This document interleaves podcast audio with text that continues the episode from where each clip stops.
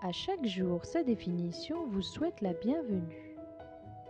J'espère que vous êtes toujours en forme pour prendre la route avec moi. Nous allons voir ensemble pouvoir visiter la ville de Tanger.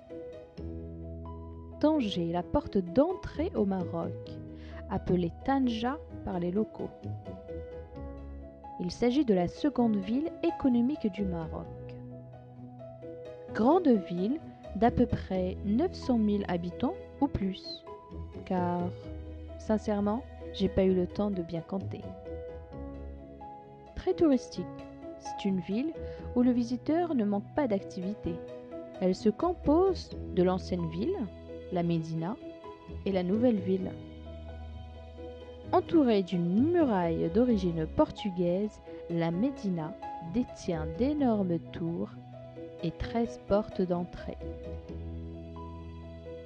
On y trouve dans l'ancienne Médine le Grand Soko, qui veut dire le grand marché. C'était un marché d'origine rurale, appelé aussi la place du 9 avril. On y trouve un magasin, poste d'artisanat, la mosquée Sidi Bou Abid et le palais du Mendoub, avec ses jardins très jolis à voir.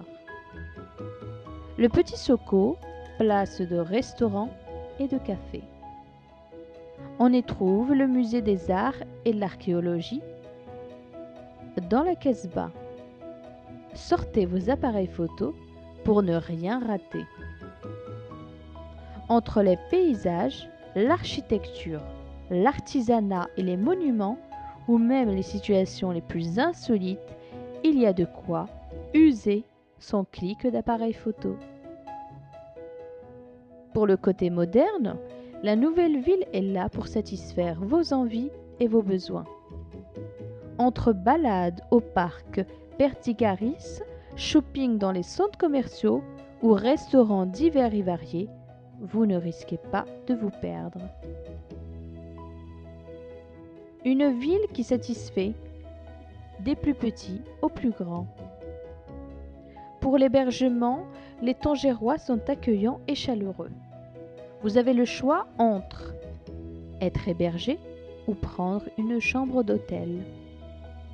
Pour finir, Tanger est une ville avec un charme de jour, mais aussi de nuit. Ainsi, nous avons fini cette visite de cette belle ville, Tanja.